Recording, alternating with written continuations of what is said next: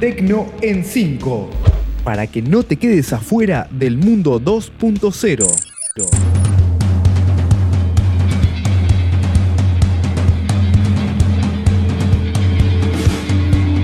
Bienvenidos a Tecno en 5, donde te cuento 5 noticias de tecnología en 5 minutos. Mi nombre es Gastón Marí y hoy vamos a hablar de la aplicación de mensajería de Instagram, los famosos que van a responder preguntas en Google, el competidor de Spotify que prepara YouTube, la inteligencia artificial que aprendió a jugar al ajedrez sola y la máquina de suicidios impresa en 3D. Así arrancamos. Número 1.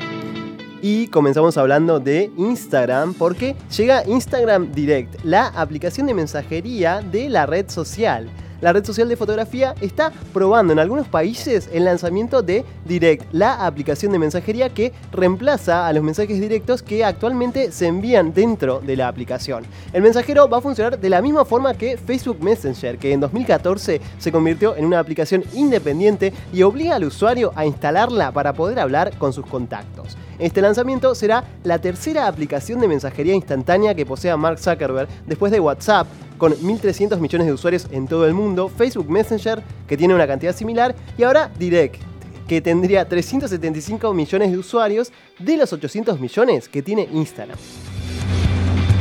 Número 2.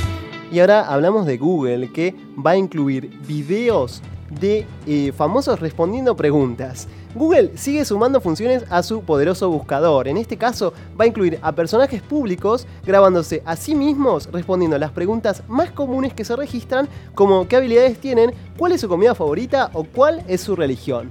Desde Google argumentan que tuvieron en cuenta la popularidad de las búsquedas, pero también la relevancia de los datos en función de su carrera y experiencia para configurar qué preguntas pueden tener respuestas en video y cuáles dejar afuera. Por el momento, solamente 12 personajes participan en la prueba, entre ellos Will Ferrell y Nick Jonas, quienes eligen qué preguntas responder. Estos videos cortos van a aparecer en el lateral derecho de las páginas de búsqueda y permiten que las propias personalidades regulen algo de la información que circula en Internet diariamente. Número 3. Y seguimos hablando de Google porque YouTube prepara un servicio de música para competir con Spotify.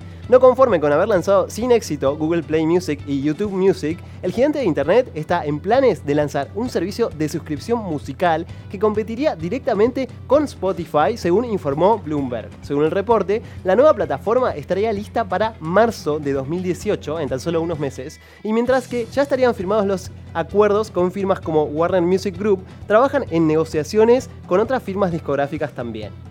El servicio, denominado YouTube Remix, sería una fusión entre Google Play Music y YouTube Red.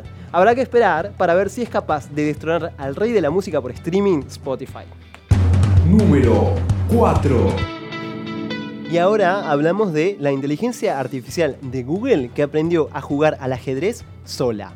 AlphaZero, la nueva plataforma de inteligencia artificial desarrollada por Google, aprendió las reglas básicas del ajedrez y se convirtió en una experta del juego en tan solo 4 horas. Según investigadores, comenzando por un juego aleatorio y solo conociendo las reglas del mismo, AlphaZero logró, dentro de las primeras 24 horas, un nivel de juego sobrehumano en sus partidas de ajedrez.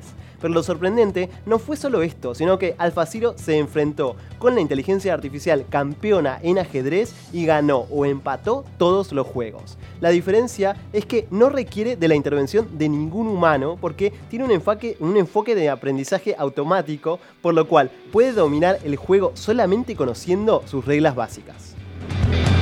Número 5. Y vamos con la última, hablamos de Zarco, la máquina de suicidios impresa en 3D. Presentada por el australiano Philip Nischel, a simple vista parece una cápsula sacada de una película de ciencia ficción. El polémico invento es un sofisticado dispositivo cuyo objetivo es terminar con la vida de su ocupante de forma pacífica y elegante según su creador. Pero, ¿cómo funciona? La máquina, una vez que se activa, se llena de nitrógeno líquido y el nivel de oxígeno se reduce hasta que el usuario primero se desmaya y luego fallece. Después, la cápsula se puede retirar con el cuerpo dentro o ser utilizada como un ataúd, según explicaron a la revista Newsweek. Antes de tener acceso a la máquina, los usuarios deberán completar una prueba para comprobar que no tienen problemas mentales. Zarco es un diseño abierto que se puede imprimir en 3D y cuyo prototipo estará listo en los próximos meses. Esto fue todo por esta emisión, los espero la semana próxima con más novedades de tecnología.